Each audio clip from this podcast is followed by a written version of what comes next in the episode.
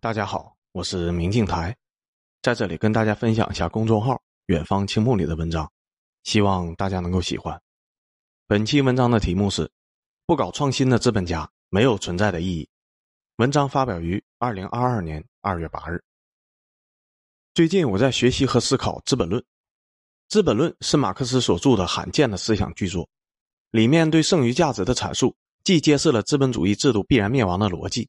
也揭露了资本家坐而实力的邪恶属性。根据《资本论》，资本家拿走了剩余价值以后，支付给工人的工资不足以购买工人所生产的全部商品，所以资本主义国家必然反复的进入经济危机，最终毁灭。根据《资本论》，商品的价值是由凝结在商品中的无差别人类劳动生产的，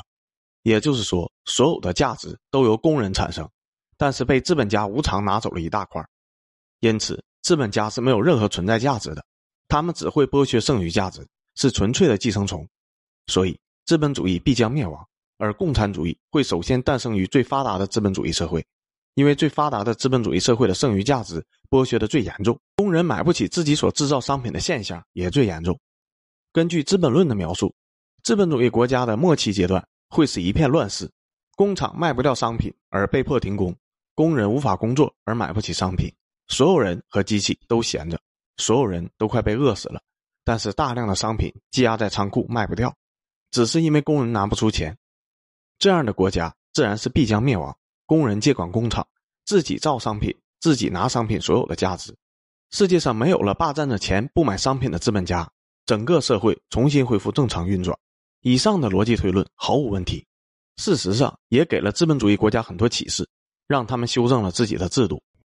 但最终，人类社会走向和当初马克思写出《资本论》时给出的预测完全不同。马克思预测，共产主义革命会首先在英国和美国这种发达的工业国出现，最终蔓延至全世界。但事实上，共产主义革命首先在俄国和中国这种落后的工业国，甚至是纯农业国出现了。马克思预测的资本主义制度必将灭亡，而且会很快灭亡。但事实上，资本主义国家到今天都还活得好好的。美国当全球第一强国当了一百多年。马克思说资本家毫无价值，但事实上，中国改革开放以后，天天招商引资，大量的引入资本家，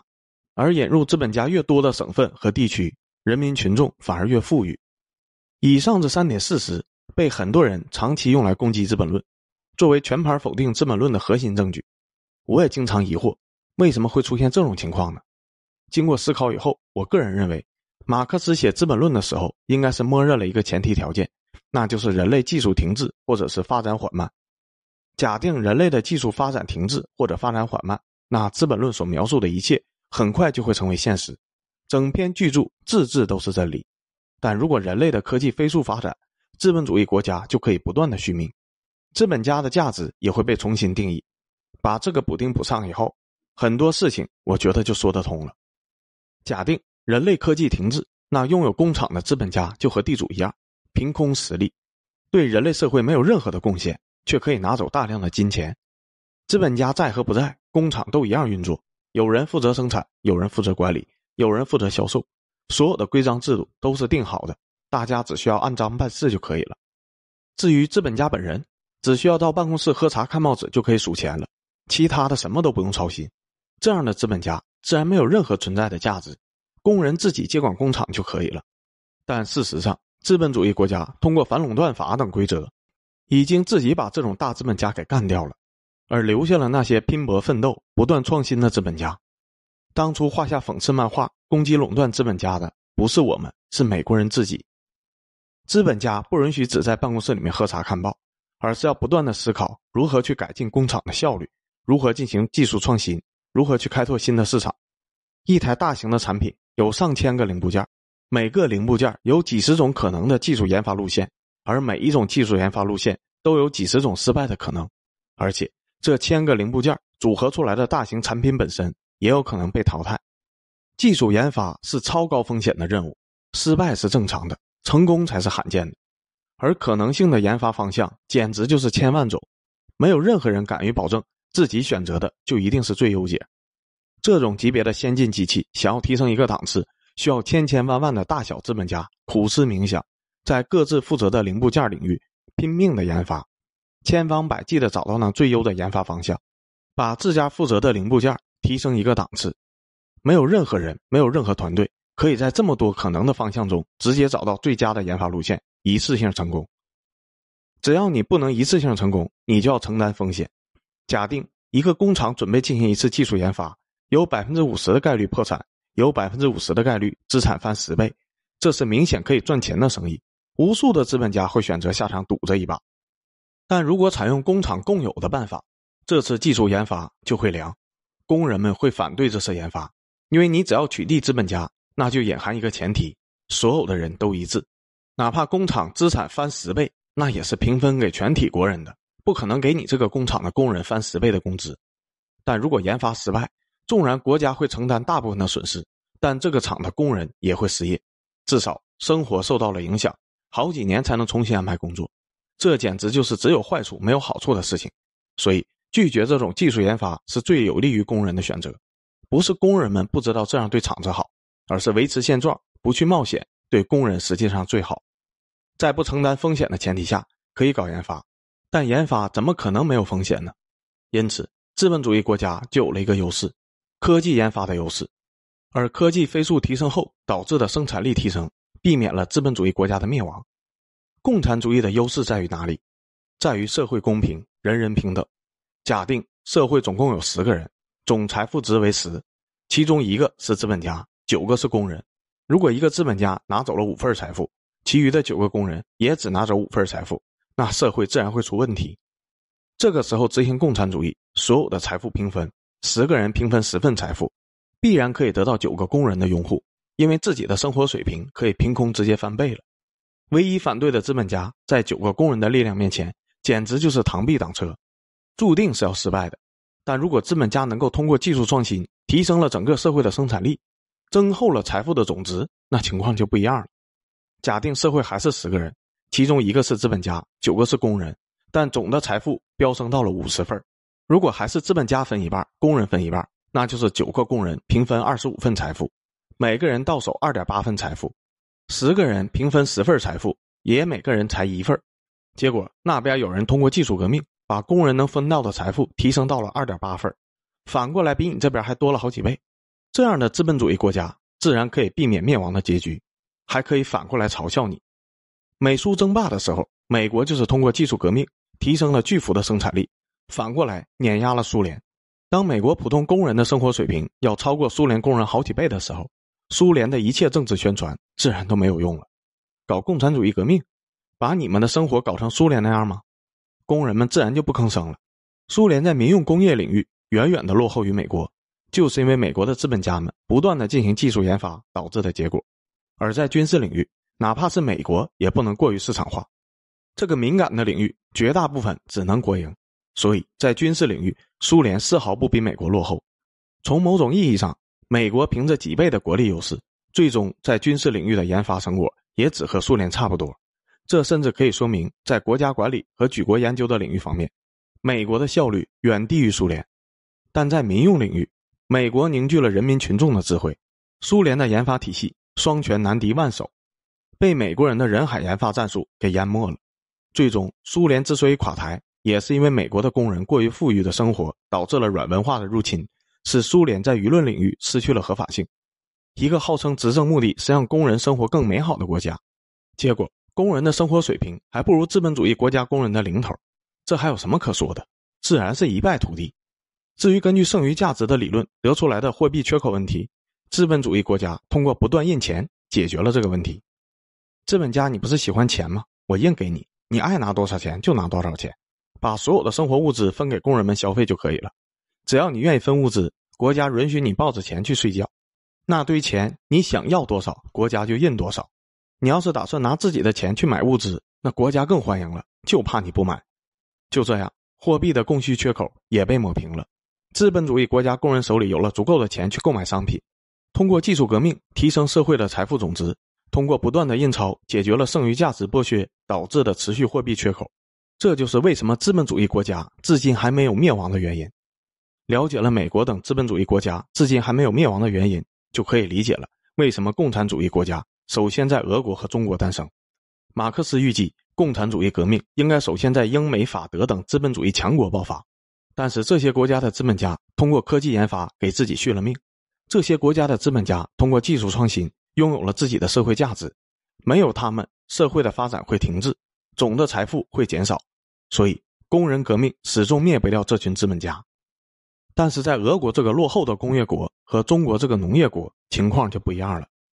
当时俄国的工业技术水平远远落后于欧美列强，而中国压根儿就没有什么工业，几乎是纯农业国。所以在俄国和中国，资本家真真切切的成为了毫无价值的剥削者。不是说俄国和中国的资本家没有努力去搞技术研发，而是他们投入到技术研发上面的努力没有用。俄国、中国和欧美列强的技术水平相差太远了，靠本国资本家辛苦努力研发技术几十年。还不如直接从欧美随便引进几个月的技术效果好。苏联在成立初期，通过对美国引入工业技术，实现了自己的工业奠基；而中国通过先从苏联引入技术，然后从美国引入技术，实现了自己的工业奠基。规章制度怎么定才最优？生产流程怎么定最优？高炉应该在多少分钟调成多少温度？多少分钟加入什么料才能炼出好钢？这些本来困难无比，需要一步步研究的东西。直接从欧美引入就可以了，国家牵头，工人们只需要按部就班的执行就可以，这不比等国内那些弱小的资本家慢慢研发来的要快吗？他们研发的那叫什么玩意儿啊？太落后了，和欧美引入的技术差距几十年。而事实上，在俄国和中国认真搞研发的资本家也真的没有多少，占统治地位的是买办，因为造不如买，买不如租，直接和欧美合作是来钱最快的办法。自己从头研发是最傻的决定，在失去了技术研发优势以后，这些国家的资本家对社会的价值迅速的降低，成为了纯粹的剥削者。因此，在这些国家，工人直接暴动推翻了资本家以后，发现生活的水平确实变好了，还没有什么负面的影响。经济基础决定上层建筑，如果工人暴动推翻资本家，会导致全社会整体的收益降低，那么这个社会就很难蔓延共产主义革命。比如说。英美法德，但如果工人暴动推翻资本家，不会导致全社会整体收益降低，甚至还可以增加，那么这个社会就会很快蔓延共产主义革命。比如说俄国和中国，越落后的国家，资本家的技术研发作用也就越低，诞生共产主义革命也就越容易。这些落后国家先通过共产主义革命没收所有资本家的财富，再统一从国外购买引入新的技术，甚至可以更快的实现工业化。更快的促进全体人民群众的富强，比零散资本家单打独斗速度快多了。中国的地主阶层纯粹实力，没有任何的技术贡献；中国的资本家阶层技术贡献很低，远不如直接引入技术来得快。因此，中国诞生的共产主义革命更加纯粹、更加剧烈，爆发出来的力量让全世界都在朝鲜战场上大吃一惊。消灭了所有地主和资本家以后，中国的经济得到了明显的改善和进步。这就是一九四九年的中国，哪怕是《资本论》都无法解释为什么共产主义革命会在落后的俄国和中国首先爆发。在俄国和中国先后成功的进行共产主义革命以后，英美等国家反应过来了，我们也看《资本论》，天天提防着自己国家爆发共产主义革命。不是说好了首先在英美爆发吗？怎么中俄就爆发了呢？而且中俄爆发共产主义革命以后，居然还能过得那么好。这和本国的经济学家的推论完全不同啊！他们经过研究以后，很快就发现了技术扩散在里面起到了作用，也发现了技术研发对于资本主义国家续命的重要性。想要预防共产主义革命，最好的办法就是本国不断的进行技术研发；想预防穷国蔓延共产主义革命，最好的办法就是不卖给这些穷国技术。可惜，此时二战已经结束了，美国从一九三一年开始就不断的卖给苏联技术。整整卖了十几年，把苏联扶持成了超级工业国。不过亡羊补牢也不算晚。二战以后，英美等国家开始有意识的封锁技术，技术只在资本主义国家里面进行共享，以求得更快的技术进化。所有的共产主义国家和可能爆发共产主义革命的国家全部技术封锁，这效果不是一般的好。技术封锁以后，轰轰烈烈的共产主义革命蔓延风潮立刻就被遏制住了。而中苏的狂飙猛进的经济发展速度也开始慢了下来。上世纪六七十年代，无论中苏举国研发体制都只擅长军事，在民用领域技术研发的速度远远慢于欧美。导致生产力的差距越拉越大。到了一九七八年，财富的总差距已经大到了离谱的地步。中国及时进行了改正，而苏联拒不改正，最终苏联完了，而中国在险境中再度崛起。一九七八年以前，中国已经消灭了所有的资本家，搞大锅饭，也就是绝对的公平，所有人的工资水平都差不多，但所有人都很穷。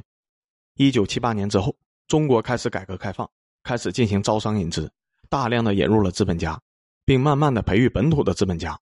在欧美，资本家的义务是承担研发的风险，并获得风险的回报；而在中国，资本家还可以承担投资风险，并获得风险回报。什么叫做投资风险？我在这个地方修个桥，虽然现在这个地方很落后，没有人通行，但我预期以后会有很多人过桥，到时候就可以发财了。这个就叫做投资风险，因为以后未必会有很多人过桥，只是有可能。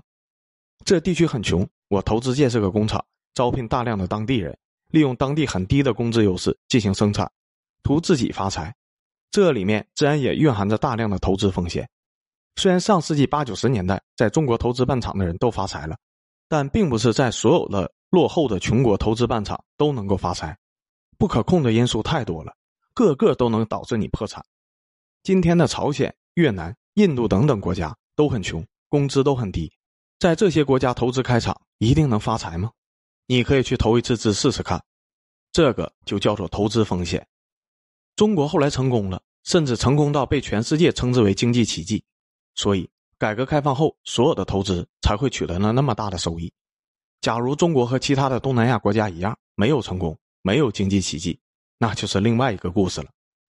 这种投资风险和投资收益是落后国独有的，因为发达的国家早就已经过了这一阶段，能投的地方全都投完了，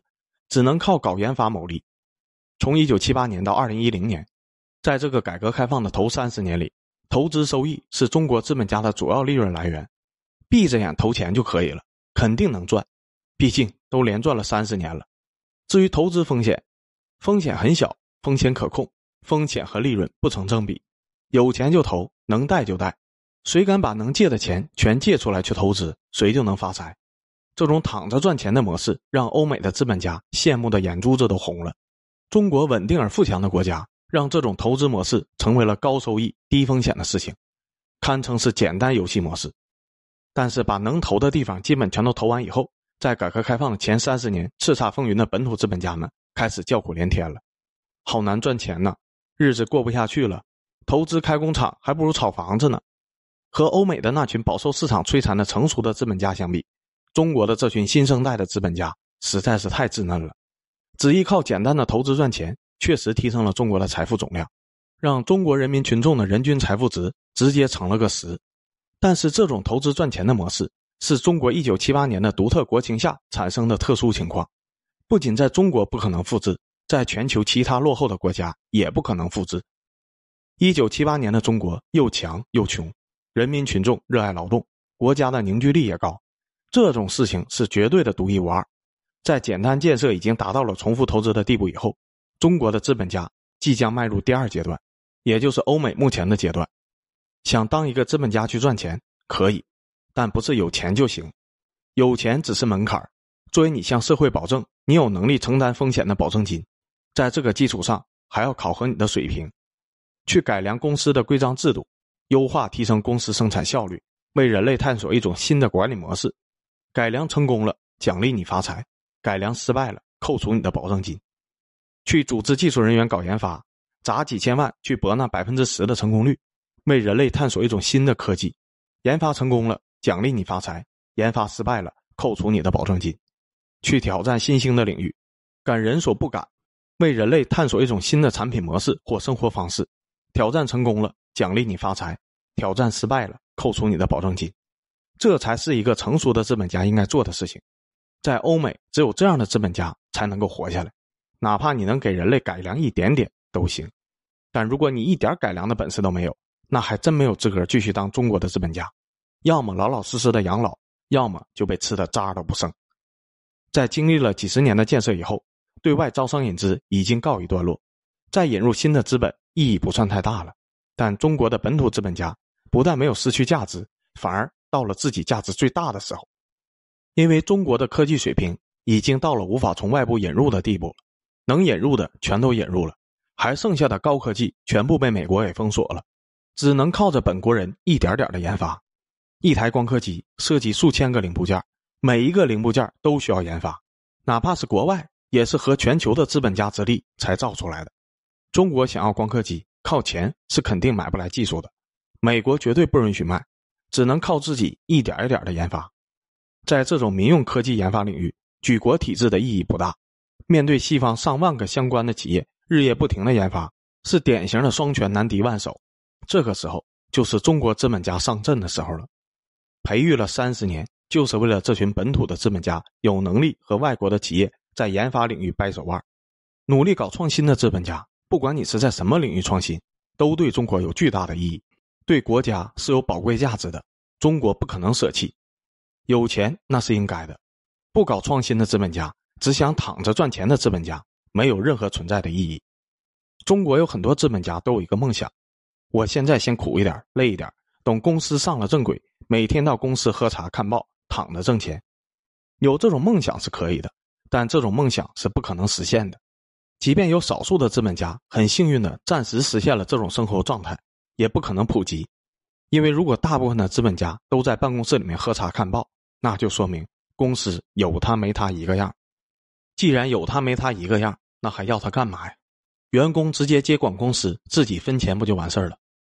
如果规章制度永远一成不变，如果生产技术永远一成不变，如果销售渠道永远一成不变，那工人直接管理企业是没有任何问题的，公司生产的效率不会有一丝的下降。当大量的资本家都能够躺着赚钱的时候。这个阶级离被消灭就不远了，看似天堂，实则地狱。资本家想活着，就必须要努力搞研发，从各个方面优化提升社会的生产力。不想搞研发的资本家，没有能力搞研发的资本家，全部都会被消灭。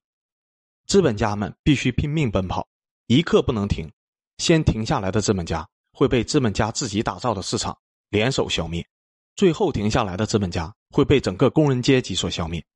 不想死，就只能不断的搞技术研发，不断的为人类开疆拓土。工人阶级成为了资本家背后的独占队，工人阶级甚至不必对付所有的资本家，利用好市场，只对付最后几个资本家就可以了。前面的资本家，资本阶级会自己消灭掉。很多工人阶级称自己为打工仔，但其实不是这样的。整个社会几乎所有的商品都给了工人阶级，留给资本家的只有用纸印出来的钞票。他们通常还视若珍宝，不舍得花。就算这些用纸印的钞票，如果资本家们不断的攀登人类的科技巅峰，不断的给人类开疆拓土，那还可以暂时留在他们的手里。如果人类社会的科技提升永无止境，那资产阶级就可以永久存活。不过，这对人类来说也是好事儿。星辰大海不是梦想，但如果人类社会的科技提升到了极限，只要出现了停滞的迹象。那资本主义国家就会自我崩溃，只要不能持续的做大社会的总蛋糕，那资本主义制度内部分配不公的问题就会掀翻一切。一旦人类科技停滞，一旦这些资本家没有能力给人类开疆拓土了，那不好意思，之前资本家们研发的所有科技、所有的生产制度、所有的智慧结晶，连同暂时放在他们手里的纸质钞票，全部都会被工人阶级没收。他们世世代代努力探索出最佳的生产模式。最优的生产技术，只是为了让工人们最后可以顺利的接管巅峰状态下的人类工厂，这才是终极大工仔。不要说中国对资本家不友善，利用完了就干掉，没这么回事儿。美国的资本家一样是这个宿命。